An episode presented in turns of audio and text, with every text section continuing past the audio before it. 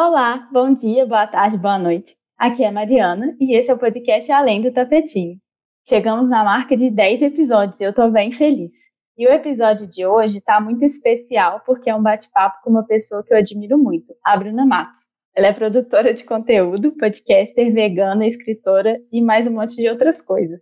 Eu admiro demais o trabalho da Bruna desde que eu conheci, tem uns 6 ou 7 anos. E para mim ela é uma referência em alguns assuntos que me interessam, como a vida simples, o veganismo e outras coisinhas aí da vida. Bom, Bru, eu tô super feliz que você topou participar desse episódio, que é o primeiro que eu vou gravar com outra pessoa. Eu espero que venham outros também. E nesse episódio nós trocamos um pouquinho sobre vida simples, autoconhecimento, presença e sobre essas coisas que se interrelacionam de alguma forma e como tudo isso chegou na vida da Bruna. Então, Bru, pode se apresentar, falar o que você quiser de você, quem é você. Bom, boa noite, boa tarde, bom dia, não sei que horas o pessoal vai ouvir esse episódio. Queria agradecer muito seu convite. Fiquei muito feliz, fico muito feliz com o carinho que você tem por mim, pela troca que a gente tem, né? Que é tão legal aqui na internet começar falando da gente é difícil, né? A gente sempre fica muito com a ideia de que eu sou o que eu faço, né? A minha profissão, por exemplo. Então, eu tenho tentado mudar isso, eu tenho tentado falar de mim de uma perspectiva das coisas que eu gosto. Então, eu amo animais, não é à toa que eu me tornei vegana, tenho cinco cães, sou voluntária numa ONG que cuida de animais em situação de abandono. Gosto muito de ler, gosto muito de fazer trilha, de andar de bicicleta, gosto de estudar, conhecer coisas novas e estou aberta aí para as oportunidades que a vida tem a me oferecer. Ah, eu acho muito legal, eu acho muito importante quando a gente quebra esse estereótipo de se apresentar como eu sou profissional tal, porque a gente liga muito, às vezes, quem a gente é com a nossa profissão, né? E ainda mais hoje em dia, que é tudo tão mais fluido, a gente tem tanta oportunidade de mudar, mas que aí faz menos sentido ainda a gente querer se definir pela profissão, porque essa definição vai estar sempre mudando, né, de alguma forma. E conta um pouquinho para mim, Bru, o que é vida simples para você? Bom, eu acho que os conceitos de vida simples, no meu ponto de vista, né, pelas coisas que eu estudei, pelos livros que eu li, ele é um conceito muito amplo, né, um conceito aberto. Então acaba muito indo pela percepção individual das pessoas. Eu gosto muito de ver a ideia de vida simples como uma ideia de você entender as coisas que são importantes para você, né? E aí eu acho que isso varia de, por pessoa. O que é importante para mim talvez não seja para você e vice-versa, porque depende muito da realidade, do contexto no qual a gente está inserido. Eu acho que a ideia de vida simples ela não é nesse sentido de de volta de pobreza, ou de você ter poucas coisas, ou de você ter uma quantidade X ou Y de objetos na sua casa. É muito mais de você entender as coisas que são importantes para você, né? E isso varia de pessoa para pessoa.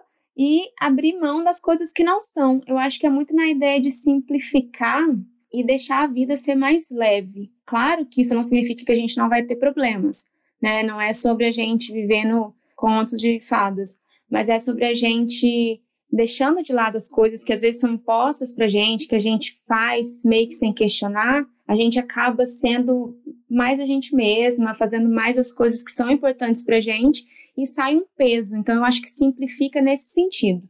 Achei muito legal você falar dessa questão da leveza. É bem o que eu sinto também. Independente dessas regrinhas que às vezes as pessoas tentam colocar, né? É muito mais sobre um caminho próprio mesmo, que você vai construindo ao longo da sua jornada de vida, de se conhecer e saber o que é importante para você. E isso tudo eu, eu acho que traz leveza, porque a gente para de seguir a manada no sentido de fazer o que as coisas que as pessoas esperam da gente, né? Porque a gente é muito cobrada o tempo inteiro de ser de um jeito, de fazer as coisas do jeito X ou Y. E aí, quando a gente sai disso, é como se realmente tirasse um peso de cima da gente, porque a gente consegue passar a ser a gente mesmo, né? Isso é muito, é muito potente. Eu, eu vejo dessa forma. E aí me conta também como que você chegou nisso, né? Porque infelizmente a gente não nasce geralmente vivendo uma vida simples. Isso chega de alguma forma em algum ponto da vida. E aí eu queria saber de você como que foi esse processo Então, eu achei legal você falar isso, né? Que a gente não nasce nessa vida simples, porque muitas vezes, falando da vida simples na questão de coisas, né? Que é o que é mais difundido, as pessoas confundem com, com uma vida com poucos recursos. Então, eu gosto muito dos, dos, conceitos de simplicidade voluntária que falam de uma vida simples, onde você escolhe, né? Onde você é, é, é uma coisa que é voluntária da sua parte, né? Você entende que é importante simplificar e por isso você faz isso. Aí muitas pessoas falam, ah, mas a pessoa que é pobre já é simples, né? Já é minimalista e não é nesse sentido, não é uma coisa imposta pelos meios, né? Pelas circunstâncias. É a partir de uma escolha, né? De uma mudança de consciência. E a minha mudança, ela aconteceu lá em 2013, quando eu tive síndrome do pânico. Foi um momento muito difícil, pelo qual eu passei, mas eu sinto que foi, foi um momento muito importante para que eu me transformasse na pessoa que eu sou hoje. Talvez se isso não tivesse acontecido comigo, eu seria uma Bruna, não sei se eu seria tão consciente de mim como eu sou hoje. Então, quando eu estava passando pela dificuldade da síndrome do pânico, eu também tive depressão, precisei fazer uso de medicamento. Eu achava que aquilo era a pior coisa que tinha acontecido comigo. Eu sempre falava, por que, que eu tô passando por isso? Né? O que eu não merecia passar por isso. E é muito prepotente da minha parte achar que eu, né, quem sou eu na fila do pão, não poderia passar por uma dificuldade. E a partir disso, né, hoje eu percebo que aquilo que eu via como a pior coisa do mundo, porque na época eu achava que era um caos, hoje eu vejo como uma, uma oportunidade de me transformar. E, e hoje eu sinto que eu sou uma pessoa muito mais consciente das coisas, muito mais conectada comigo mesma, muito mais aberta do que eu era naquela época. A minha sensação era que assim, a minha vida estava ruindo quando eu tive síndrome do pânico. Então, todas as coisas que fazia, fizeram sentido para mim, né, que faziam sentido para mim em 24 anos, que foi quando eu tive a primeira crise, começou a ruir e aí eu perdi todas as minhas referências. A partir desse momento, eu comecei a, a ver sobre minimalismo, mas mais nesse sentido estético mesmo, né? Porque o minimalismo ele vem de um movimento artístico. E aí, eu conversando com uma pessoa, ela era uma menina, ela falou assim: ah, vê também sobre minimalismo como estilo de vida. E aí eu comecei a ler sobre minimalismo, tinha muitos blogs naquela época e tal, e foi meu primeiro contato. Então, nesse ano de 2013, como eu estava muito perdida e sem ideia do que fazer da minha vida, numa crise existencial imensa, eu decidi ficar um ano sem comprar nada. Isso foi de agosto de 2013 a agosto de 2014. E a partir disso eu criei o blog, que é Uma Vida Mais Simples, onde eu compartilhava a, essa experiência de ficar um ano sem comprar. Então, todo mês eu fazia ali o meu balanço do, do mês como tinha sido tudo. E a partir disso, embora tenha sido uma vontade de ter, fazer uma mudança em relação ao meu consumo, eu percebi que também outras mudanças foram acontecendo nesse decorrer desse ano é, muitas mudanças emocionais, é, espirituais, muitas coisas começaram a acontecer e a me transformar. Então, a partir disso, eu comecei a abrir mão de coisas que eu achava que eram importantes, porque quem tem crise de pânico sabe que quando você está no auge da crise, você acha que você vai morrer, né? O meu coração acelerava, é, pressão super alta, eu achava que eu, com 24 anos, estava lá na beira da morte. E você pensar assim faz você questionar a sua forma de viver. E foi muito isso que eu senti em relação à minha vida. Eu senti que eu comecei a pensar: nossa, eu tô com 24, 25 anos, se eu morrer hoje, o que, que eu fiz da minha vida? Então foi um, baque assim que eu tomei, um meio que um choque de realidade não que eu fosse uma pessoa completamente alienada das coisas, mas eu via que eu priorizava coisas que talvez não fossem tão relevantes assim. E ter passado por toda essa dificuldade me abalou e me trouxe perspectivas diferentes. Então, a partir disso, eu comecei a abrir mão de coisas que eu via que não eram tão importantes e eu comecei a priorizar aquilo que era essencial para mim. Então foi a partir disso que eu comecei muito a seguir nesse caminho de viver uma vida mais simples, no sentido de encontrar um caminho que fizesse sentido para mim, de abrir mão de ideias, de estilos de vida que talvez não me levassem a lugar nenhum. Então foi uma mudança muito significativa que eu fico muito feliz de ter passado por ela, continuo passando, a gente está sempre se transformando ao longo do tempo. E hoje eu sinto que eu sou uma pessoa que está mais consciente das coisas e estou sempre aprendendo, né? Estou sempre aberta para aprender e mudar o que for preciso. É engraçado que eu conheço boa parte dessa história, né? Só que eu tô na fase pré-menstrual, então eu tava quase chorando aqui. Eu acho muito bom você compartilhar essa sua história, até por isso que eu queria perguntar, porque além de ter a ver com o seu caminho dentro da vida simples, né? Eu acho importante a gente falar sobre saúde mental e eu acho muito bonito como você ressignificou todo o seu processo com essas questões, porque quando a gente está vivendo situações assim, e eu nunca cheguei num ponto tão extremo, mas assim, quando a gente está no olho do furacão, é muito desesperador, né? Parece que é, é igual você falou, parece que aquilo ali é o fim.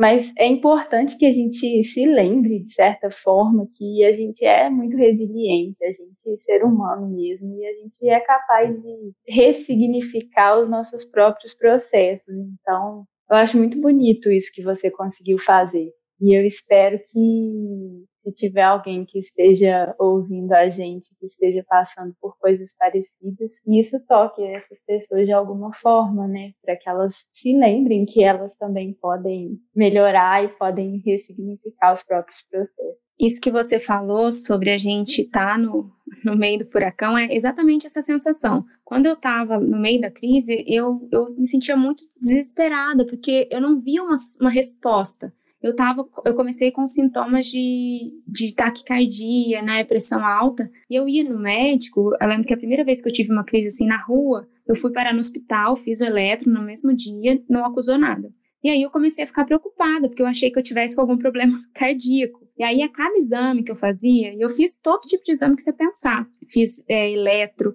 fiz ecocardiograma, fiz mapeamento de pressão, ah, eu fiz tudo, ultrassom, de tudo quanto é coisa, e a cada vez que meu diagnóstico me mostrava que eu não tinha nada físico, eu, eu ficava desesperada, porque eu queria uma resposta para esse problema. Que, a única coisa que eu queria era que minha vida voltasse ao normal. Só que não tinha mais como voltar ao normal, né? Era como se eu tivesse despertado para uma outra coisa e não tinha mais volta, não tinha como eu ser mais a mesma pessoa. Então, por mais que eu tenha passado por tudo isso, e eu não falo que, não, quer dizer, eu já falei que não foi fácil, foi muito difícil. Eu tive a sorte de ter o apoio da minha família, eu tive a sorte de ter o apoio de um amigo que estava passando pela mesma coisa na mesma época. A gente se conheceu num retiro espiritual lá e começamos a conversar. E aí eu me senti muito acolhida, porque, como ele estava passando pela mesma coisa que eu, ele me entendia. Porque o que eu percebo é que muitas vezes, infelizmente, as pessoas não têm essa sensibilidade de entender a dor do outro. E muitas vezes, quando você passa por uma dificuldade, você entende porque você já sentiu aquilo. Então, você sabe que não é fácil. Então, às vezes, pessoas, uma pessoa já fez comentário comigo: Nossa, mas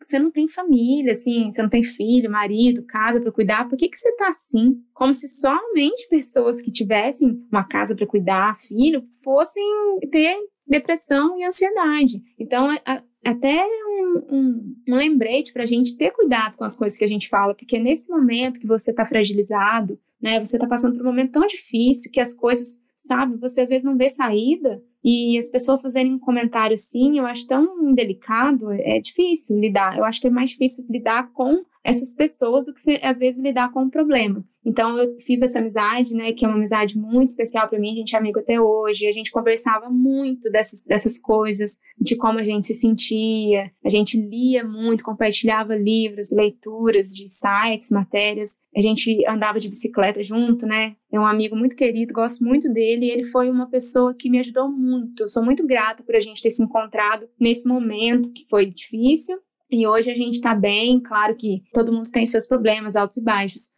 mas você ter com quem dividir esse fardo é muito bom. Mesmo que talvez a pessoa que tá, esteja passando por esse problema não tenha um amigo, como eu tive, que possa, às vezes, buscar ajuda profissional, fazer uso de medicamentos se for preciso. Eu, eu era muito contra medicamentos, mas a gente é muito ignorante em alguns aspectos, né? É muito preconceituoso. O medicamento foi muito importante para mim. Eu tomei por uns três anos medicamentos diferentes. Quando eu estava no auge da minha crise, eles foram essenciais para mim porque quando eu estava com muita ansiedade, minha cabeça não parava de pensar e eu achava que eu fosse ficar louca mesmo, assim, foi muito difícil para mim. Os dias arrastavam, era muito difícil fazer qualquer coisa e a medicação foi muito importante, me ajudou muito, assim como o tratamento terapêutico, né, com psicólogo. Então, é, foi, uma, foi um momento muito difícil, mas hoje eu olho, como você falou da resiliência, eu percebi que eu foram, vamos falar aí, a primeira crise foi em 2013, hoje 2020, ainda tenho meus altos e baixos, mas hoje eu consigo entender, porque naquela época era tudo muito novo para mim, eu não sabia o que, que era que estava acontecendo. E hoje, com a experiência, a maturidade, eu consigo observar gatilhos que me deixam ansiosa, comportamentos, alguns momentos do, do mês, né? Principalmente como você falou, quando a gente está aí na TPM, a gente acaba ficando mais sensível. Então eu observo isso e eu passei a respeitar o meu limite, o meu ritmo. E a partir disso eu tenho encontrado um certo equilíbrio aí na minha vida. Estou tentando. A gente está sempre tentando, né? Nossa, muito obrigada por compartilhar essa, essa parte da sua história. Recentemente eu estava conversando com uma amiga que inclusive escuta o podcast, então eu sei que ela vai escutar, e ela tinha uma consulta marcada com um psiquiatra e antes mesmo de ir ela já estava super resistente a essa questão do remédio. E ela não é a primeira pessoa que eu vejo falando isso. Eu acho que muita gente tem essa resistência. E é muito doido, porque se você tem uma doença física, geralmente não tem tanta resistência a tomar remédio quanto, quanto, quanto é uma questão mental. Então, às vezes é necessário, e é isso aí, não tem. Não adianta a gente ficar querendo brigar com certas coisas, né? Eu Pode entendo falar. que é difícil, porque tem essa questão da dependência da medicação. Por isso que eu falo que é muito importante você fazer a medicação, né, o uso do medicamento, aliado com um trabalho psico psicológico, psicoterapêutico, porque aí, com o passar do tempo, você vai conseguindo, talvez, fazendo o desmame, né, e tirando, reduzindo a dosagem aos poucos, para não parar de vez e aí depois você ter algum tipo de problema. Mas, infelizmente, tem muito desse medo. Eu mesma tinha muito medo, né? Falando, nossa, eu vou ter que tomar medicação o resto da minha vida. Mas hoje eu percebo que, claro, posso buscar outras alternativas, a meditação, yoga, mas às vezes tem questões que são desequilíbrios orgânicos do organismo, né? São questões que o nosso organismo não, não fabrica, né? Algum hormônio e tal, e isso pode causar algum problema. Então, às vezes, fazer o uso do medicamento faz parte. Então, hoje, eu, Bruna, não, não tenho mais esse problema de falar, nossa, se eu tiver que tomar se isso for me fazer bem, eu não vou deixar de tomar a medicação pelo tempo que for preciso, buscar ajuda. Isso é muito importante para a nossa qualidade de vida, sabe? A gente vai amadurecendo e percebendo que a gente tem que deixar algumas coisas de lado, alguns preconceitos de lado em prol da nossa saúde mental. E outra, quem está passando é que sabe a dor que é, né? Você viver uma situação de ansiedade, de depressão. Ninguém está ali calçando nosso sapato para ver onde que aperta. Então, eu sou super a favor. Você está mal, você está precisando de ajuda, toma o remédio, faz o acompanhamento psicológico e à medida do tempo em que você for melhorando, aí você vai fazendo desmame sem problema. Palmas. é isso aí. Você já falou um pouquinho, indiretamente eu acho, mas eu queria que você contasse um pouco sobre o seu processo de autoconhecimento, que tem tudo a ver com isso tudo que você passou e tem a ver com a, gente existir no mundo, eu acho, né? Embora não seja um processo que muitas pessoas estejam dispostas a percorrer. Eu acho que quanto mais a gente busca se conhecer, mais a gente consegue ser quem a gente é e a gente se permite se manifestar no mundo da forma mais bonita que a gente puder, de acordo com as nossas potências, com as coisas que fazem sentido pra gente. Como que é isso tudo para você? Bom, eu acho que eu tô nesse processo de, de me conhecer desde sempre. Eu, eu, me lembro de muito nova, assim, ler algumas leituras espiritualistas, sempre tive muito interesse nesse tipo de assunto. E sempre fui uma pessoa muito questionadora das coisas, não aceitava as respostas assim, ah, é, as coisas são assim. Tá, mas por que são assim? Tem até uma amiga minha, eu nunca esqueço desse episódio, que a gente tava fazendo um amigo secreto no final do ano, e, a, e ela tinha saído comigo. Ela, ela foi falar quem era amiga dela, falou assim: a minha amiga ela é muito polêmica. Mas eu, eu não sou, não acho que eu seja polêmica, eu acho que eu sou questionadora né? Eu, eu não aceito uma resposta de primeira, eu gosto de entender, gosto de estudar, gosto de pesquisar, então sempre fui uma buscadora das coisas. E eu acho que nessa jornada, principalmente a partir do momento que eu tive a crise de pânico, eu acho que eu me despi de muitos medos que eu tinha de me conhecer. Porque a gente tem umas ideias construídas da gente que às vezes é difícil de deixar de lado, né? Às vezes você cria uma ideia de quem você é ou de quem você deveria ser, você se agarra tanto a ela que, que o seu ego não quer deixar de acreditar naquela ilusão. Então, esse processo de, da crise de pânico e da depressão me fez despir de muitas ideias, medos, porque eu acho que como eu estava com esse medo de morrer mesmo, eu simplesmente abri mão de tudo. Falei só, assim, seja o que Deus quiser, se eu morrer, eu não tô nem aí porque os outros pensam de mim e não, não quero viver preocupado com a opinião dos outros. E a partir desse momento, especialmente, eu sempre lia muito sobre, esse, sobre esses assuntos, mas nesse, nesse período foi a partir foi um, uma fase que eu comecei a ler muito mais. Comecei a fazer yoga, comecei a ler muitas leituras espiritualistas, conheci também o, o vegetarianismo, depois eu me tornei vegana. Então eu acho que essas coisas estão muito conectadas. A ideia de vida simples, a questão ambiental, eu acho que eu me tornei uma pessoa mais consciente das coisas. E esse processo continua acontecendo, né? E tá sempre acontecendo e vai acontecer enquanto eu estiver viva. Às vezes eu vejo que a minha vida, ela tá. Quando eu tô com muita certeza, eu falo, vai vir alguma coisa que vai me abalar. E aí eu até tem horas que até eu falo assim, nossa, Bruna, vai devagar um pouco, porque você tá muito ansiosa, você tá muito desesperada para querer saber as coisas, como se eu, se eu tivesse pouco tempo para saber as coisas, eu quisesse que as coisas acontecessem logo. Eu, é, eu tô tentando dar uma brecada, assim, na, na pressão para as coisas acontecerem, na pressão para chegar e ter uma iluminação, né? Que a gente também fica muito nessa pira, às vezes, quando você entra nesse, processo de autoconhecimento, de iluminação. Nós somos humanos, gente. A gente está aqui nesse planeta Terra, que é um planeta de dualidade, um planeta cheio de mazelas, cheio de treta. É difícil, né? Eu acho que se a gente tivesse tão iluminado, a gente não tinha nem nascido, já estava lá no, na vida espiritual curtindo as coisas. Mas a gente está aqui para se aprimorar. Eu falo muito que a vida nossa não pode ser só pagar boleto, consumir recursos naturais e morrer. A gente tem que fazer a nossa vida ser mais do que só isso. E eu gosto muito de estudar diversos assuntos, de conhecer muitas coisas. E esse processo também me fez ficar mais aberto, perder o meu preconceito com determinados assuntos. E o que eu percebo é que eu estou sempre querendo conhecer mais, estou sempre buscando mais é, com humildade, sabendo que não sou perfeita, estou longe de ser, mas eu sei que eu melhorei muito da pessoa que eu era, né, nesses 32 anos de vida.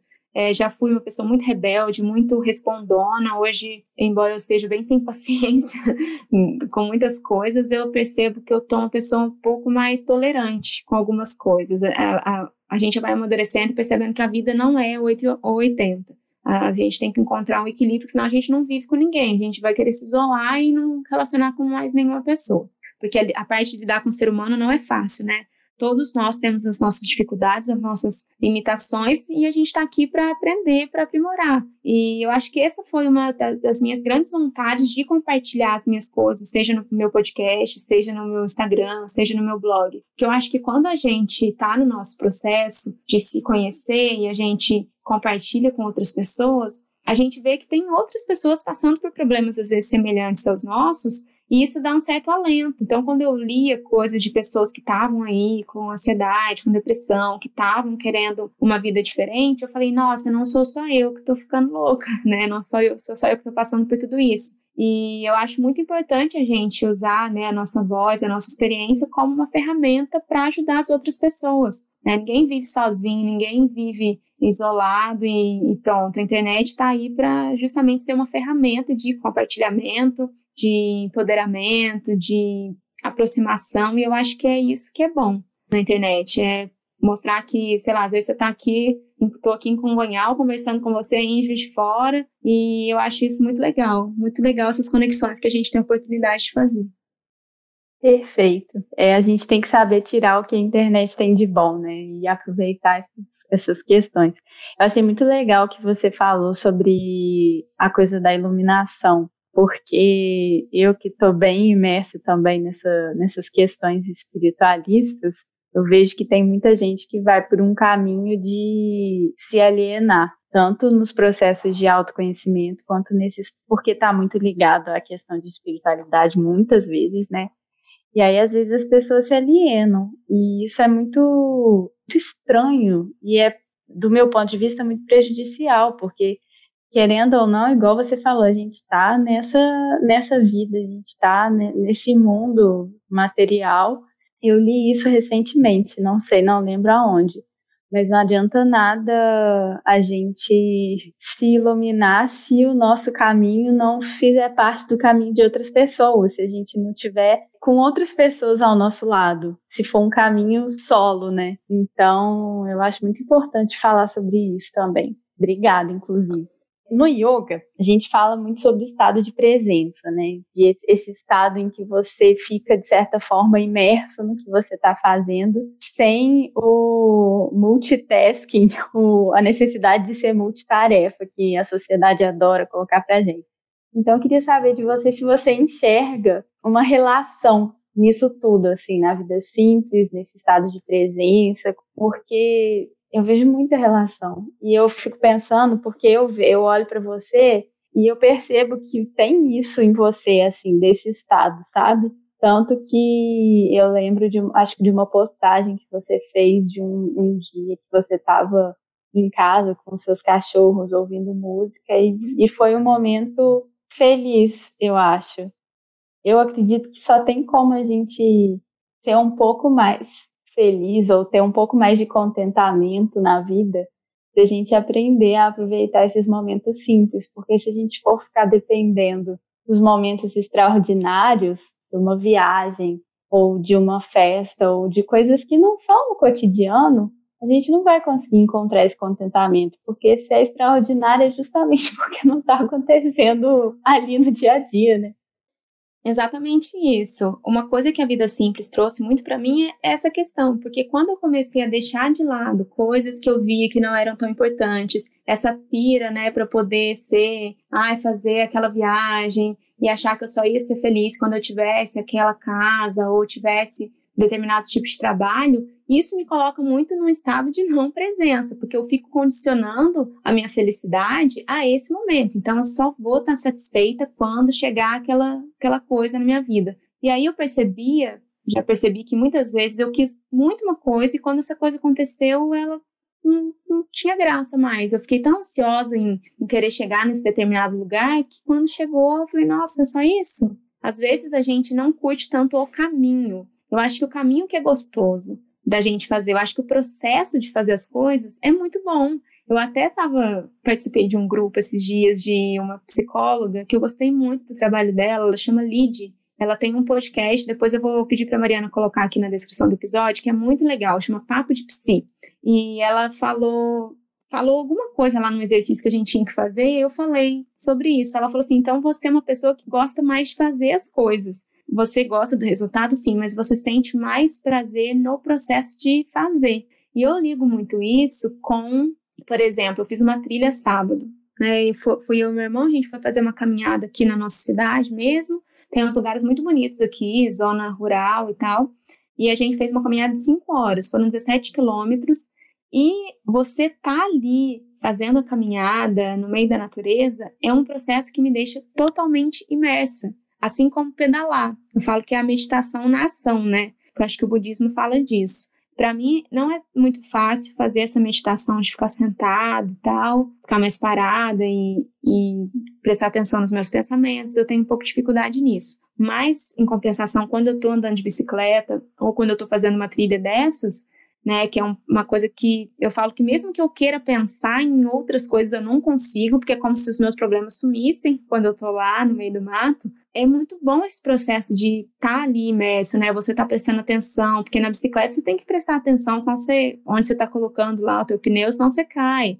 Na trilha você tem que ficar atento para ver onde você está pisando, você não vai no buraco, você tem que estar atento ao lugar, ao ambiente, às direções que você vai tomar. E eu acho muito interessante isso, porque essa trilha que eu fiz, eu tinha feito de bicicleta uma vez só, com um amigo meu. Eu tenho uma boa memória fotográfica, então eu vejo um lugar, eu sei que eu já passei por lá. E aí eu falei, nossa, eu vou fazer essa trilha só, só eu e meu irmão. Tudo bem, a gente, se, se eu errasse o caminho, eu tentaria voltar para onde eu vim. Porque a gente passa num trilho bem no meio da mata e tal. Mas eu falei, não, eu, eu consigo sim. Aí eu fiz ali, você tá totalmente mergulhado quando você tá ali na mata e percebendo as luzes, que uma coisa que eu gosto muito é a luz da manhã passando pelas folhas. Então eu percebo que eu exercito muito a minha presença enquanto eu estou fazendo uma atividade dessa, estou completamente mergulhada naquilo. E para mim isso tem sido muito bom. É, ter descoberto a bicicleta, ter descoberto na, nas caminhadas a minha meditação, a minha meu exercício de presença é maravilhoso. E você falou também de quando do dia que eu compartilhei sobre esse esse momentinho de felicidade, que eu senti que eu estava completamente presente no momento. Eu, eu não tenho muito esse tipo de sensação.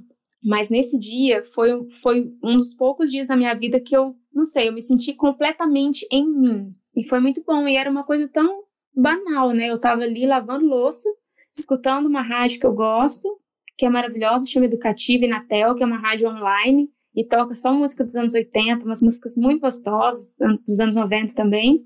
Tava na cozinha daqui dessa casa, que eu tô morando, na casa da minha avó, tava o Bob e a Pipoca, que são meus cães, e eu me senti muito feliz, estando ali, né, completamente presente, completamente imersa ali no lavando a louça, e, e foi uma sensação maravilhosa. Então eu acho que é importante a gente pensar e não condicionar a nossa felicidade ou a nossa satisfação a esses momentos aí que a gente vive raramente, uma viagem, sei lá, ficar hospedada num lugar maravilhoso. É bom? Óbvio que é bom, mas se eu for ficar esperando para ficar satisfeita uma vez no ano, não tem sentido. E a vida simples me trouxe exatamente isso, me trouxe um contentamento no meu dia a dia. Eu passei a olhar minha rotina com mais carinho. Não que seja é, só alegria, não, lavar louça, limpar a casa, não é tudo, tudo gostoso de fazer, né? Mas eu acho que a gente pode encontrar prazer, né, a partir do momento que a gente exercita a presença, nessas pequenas coisas, e, e tem sido bom. É, eu lembrei, você falando, eu estava conduzindo o relaxamento hoje de uma aluna a, através de um livro do Thich Nhat. Não faço ideia se é assim que fala. Ele é um monge budista vietnamita. E ele fala da meditação caminhando e talvez, se eu não tiver muito errada nos conceitos, eu acho que esse estado que você sentiu na no momento lá com seus cães e a rádio e tal, eu acho que seria o que ele chama de vislumbre. Não sei, acho acho bem bonito isso.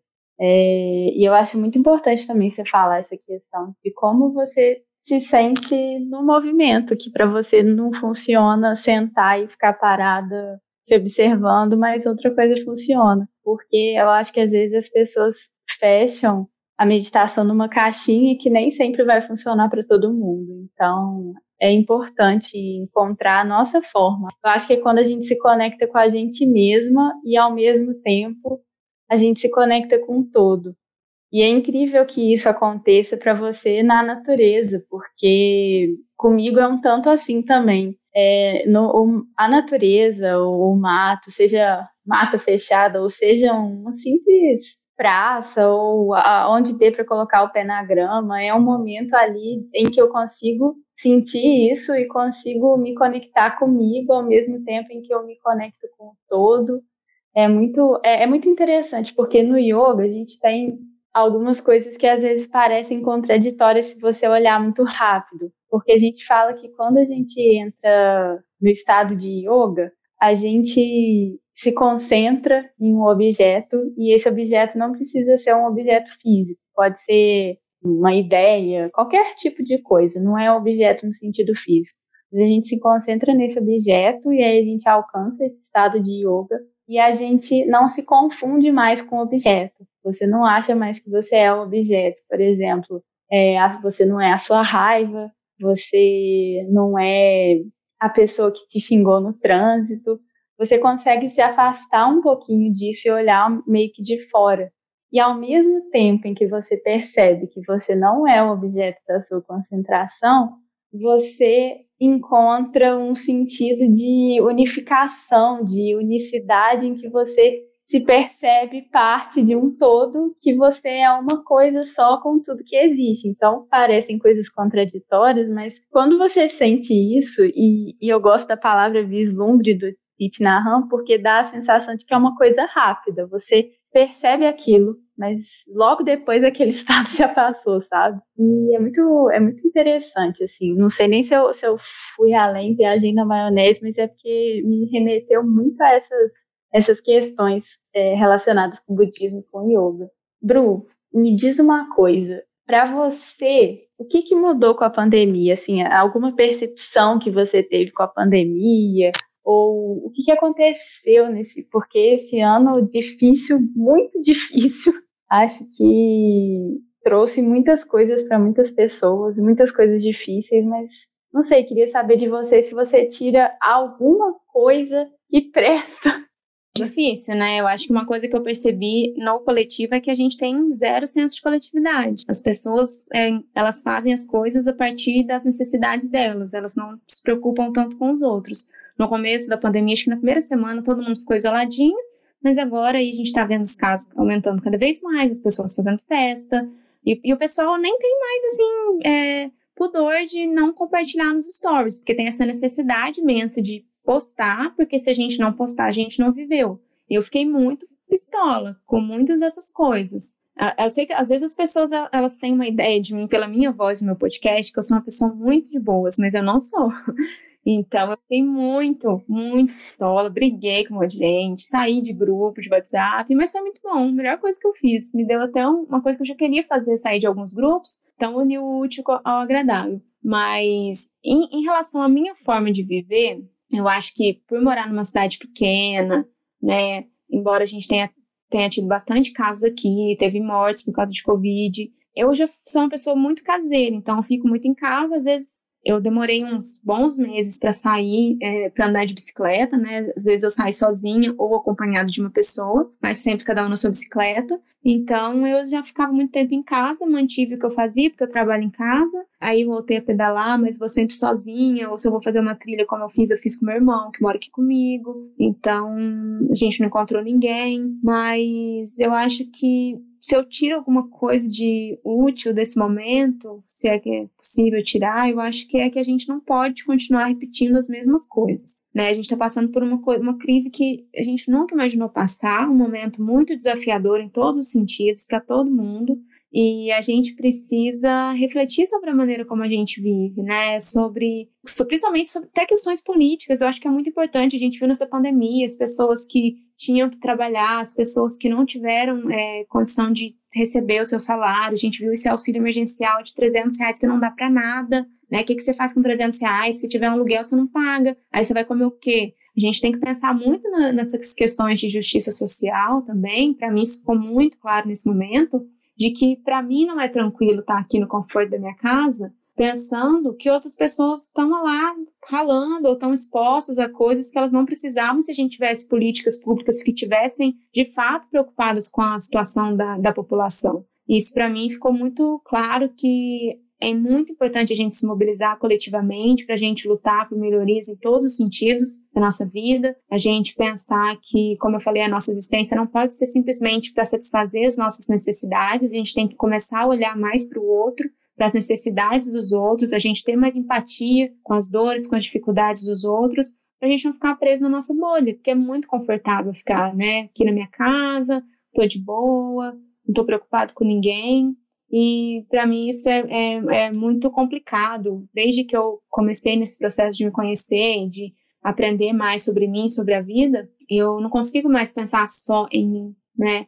Eu não consigo mais pensar só na minha satisfação. Eu Estou preocupado com os bichos, estou preocupado com as pessoas. E aí eu fico pensando, o que, que eu posso fazer, né, dentro da minha possibilidade? Eu acho que se todo mundo pensar no que fazer dentro da própria possibilidade, dentro da própria realidade, e a gente somar esses esforços, a gente consegue, de fato, algumas mudanças é, substanciais aí. A gente consegue pensar em como fazer qualquer coisa para que as coisas não continuem se repetindo dessa mesma maneira. Então, para mim, a questão coletiva ficou muito forte, né? Coisas que eu tinha deixado de lado, alguns projetos e planos que tinham a ver com projetos para as pessoas, para os animais, é uma coisa que eu quero muito fazer assim que a gente que essa vacina sair. Quero muito voltar. Eu fiz um encontro vegano aqui que foi muito legal. Quero muito fazer de novo com questões políticas dentro do veganismo também, para a gente não ficar só nessa questão de dieta, para a gente entender o veganismo e entender que a gente precisa levar o veganismo para mais pessoas. Mas como fazer isso?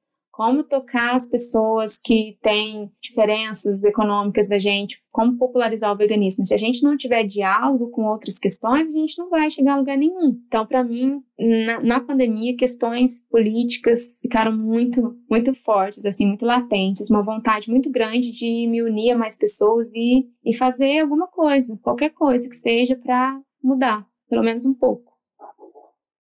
Eu lembrei de uma frase, eu não sei de quem que é, mas eu, acho que todo mundo conhece, que é mais ou menos assim. Sozinho eu vou mais rápido, mas juntos vamos mais longe. Eu acho que é mais ou menos por aí mesmo. A gente se unir para fazer o que der em prol do coletivo, porque realmente, se para para pensar, essas, essa é a lição desse momento mesmo. E aí, por fim, queria saber de você uma pergunta difícil. O que, que a Bruna de hoje diria para a Bruna lá de trás? Pode ser a Bruna de qualquer período da vida, a Bruna criança, a Bruna adolescente, a Bruna no auge da síndrome do pânico, qualquer Bruna que você acha que precisaria ouvir alguma coisa que você já aprendeu que poderia ajudar lá atrás.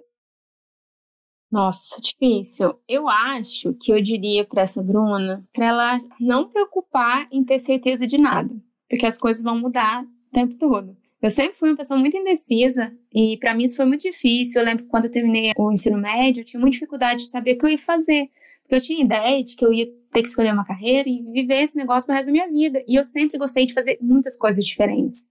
Eu gosto, por exemplo, de cantar, tive banda, eu gosto de escrever, eu gosto de tirar foto, eu gosto de fazer atividade física, eu gosto de ler, eu, eu, eu gosto de fazer coisas diferentes. Então, para mim, isso sempre foi uma grande dificuldade. Eu nunca me encaixei exatamente em, determinados rótulos. Então, eu diria para essa Bruna, assim, ó, fica tranquila. Se você quiser mudar de carreira em qualquer momento, vai na fé, não se preocupe com isso. Enquanto você estiver viva, você tem a oportunidade de mudar o que você quiser. Sair de relacionamento, é, mudar de cidade, mudar de casa, mudar de país. Hoje eu estou muito aberta. Eu já fui uma pessoa mais fechada, então hoje eu estou aberta para as oportunidades. Eu ia falar isso para ela: esteja aberta, não tenha preconceitos com coisas, com mudanças e só vai. Eu acho que seria um ótimo conselho para muita gente, porque a gente às vezes fica fechado nessa ideia de como se a vida fosse estática. Porque eu acho que na, na geração dos nossos pais, as coisas eram mais.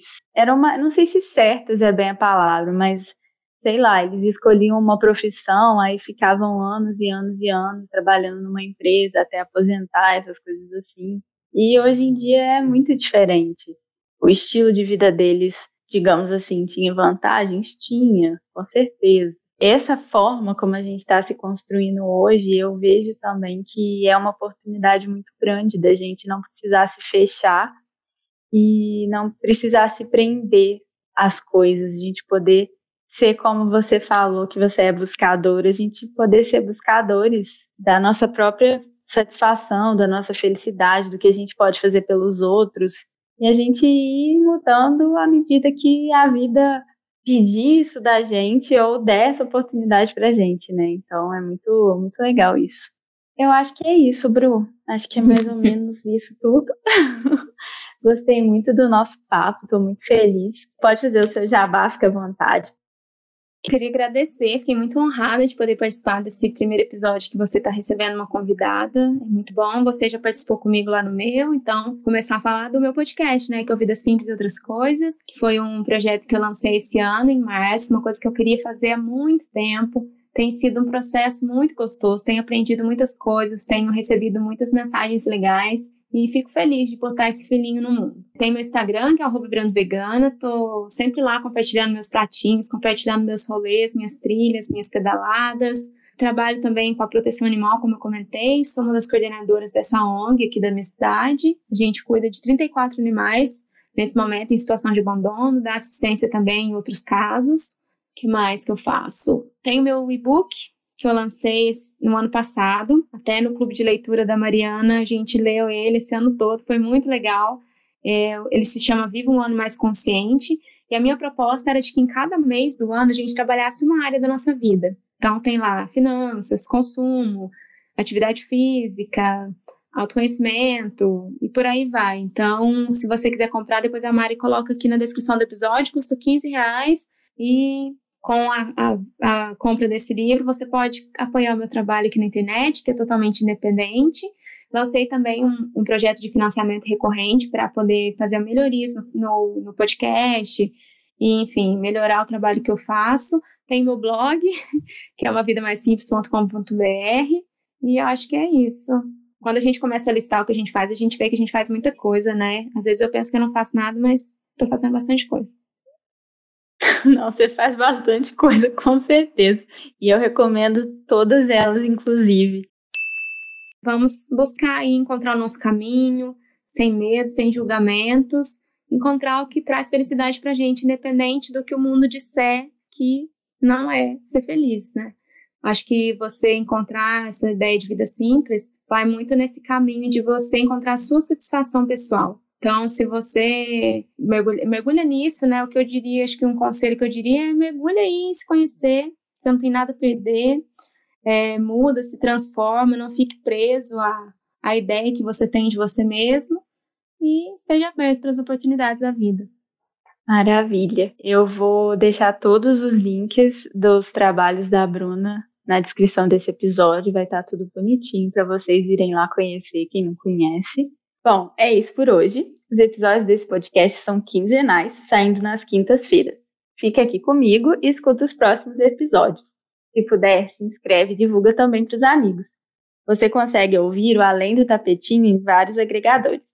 Para entrar em contato comigo, eu estou lá no Instagram, no arroba marimendes.yoga, no Twitter, no arroba além do tapetinho, e no e-mail, mariana.alemdotapetinho.com.br. Além disso, eu tenho também um canal no Telegram, onde eu divulgo os novos episódios, e um grupo para a gente conversar mais sobre esses assuntos que rolam por aqui. Os links para participar estão na descrição desse episódio. Se quiser mandar sugestões de pauta ou falar de qualquer outra coisa, eu vou adorar receber seu feedback. Um beijo e até o próximo episódio.